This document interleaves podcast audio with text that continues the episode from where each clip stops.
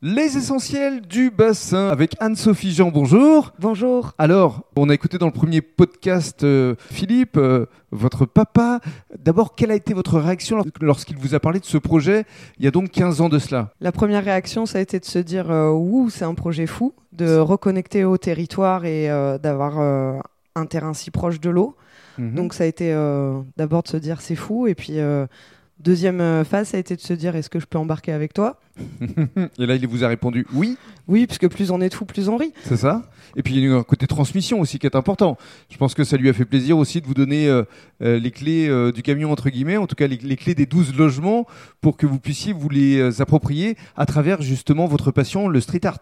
Oui, ça, ça a été une, euh, une grande chance que cette confiance me soit accordée. Euh, ce lieu était incroyable en termes de contemplation par euh, la situation, l'emplacement géographique. Et si on créait du mur, pour moi, il était essentiel que ce mur soit dédié à la création pour offrir aux voyageurs une deuxième zone de contemplation, celle de l'art. Mhm. Donc 12 artistes ont été invités euh, pour composer sur chacun des murs. Alors, comment les avez-vous choisis et qui sont-ils?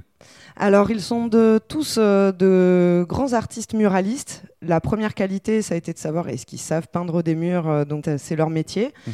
Et la deuxième qualité, ça a été de se dire ont-ils un grand cœur? Donc, euh, chacun des euh, 12 artistes qui sont venus peindre ont un cœur aussi gros que leur pinceau. Et ça a été continuer l'aventure avec d'autres fous qui ont accepté de venir composer sur nos murs. La famille s'est agrandie, alors chacun a son propre univers.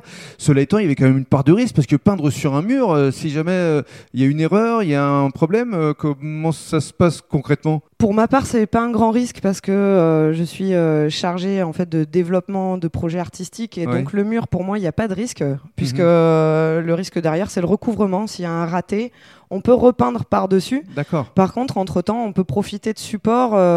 bah, en fait, qui sont à côté de nous tous les jours. Pas besoin de créer un nouveau support. Mhm. On peut utiliser l'existant pour profiter de l'art. Alors parlez-nous des 12 artistes, des 12 univers euh, qui règnent ici euh, dans le cadre des 12 de la Rosse. Les 12 artistes ont continué à faire monter la mayonnaise avec nous, si je puis dire. On a trouvé 12 noms de gîtes euh, sur des thématiques musicales avec euh, chaque artiste qui s'est appliqué à composer une fresque qui était en relation avec un titre de musique française. Donc par exemple, là, on est dans le gîte de l'effet papillon, le gîte numéro 8.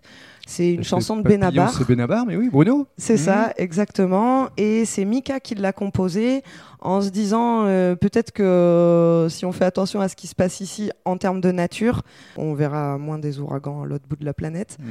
Euh, C'est un beau message. Toujours dans un côté éco-responsable, ça c'est important.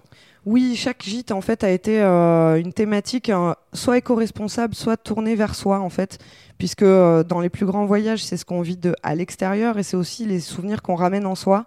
Donc l'environnement musical, les peintures et aussi les bibliothèques, c'est quelque chose qui nous tenait à cœur pour permettre aux gens de véritablement se ressourcer euh, Mhm.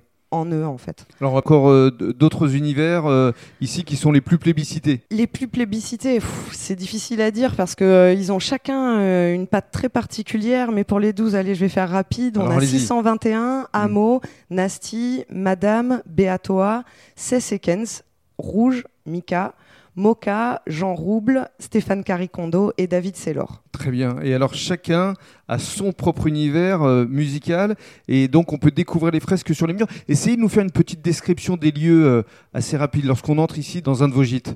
Quand vous rentrez dans un des gîtes, je pense que la première chose qu'on remarque, c'est euh, qu'on arrive côté eau et qu'on remarque euh, l'eau de l'autre côté, puisqu'on est euh, entouré d'eau ici.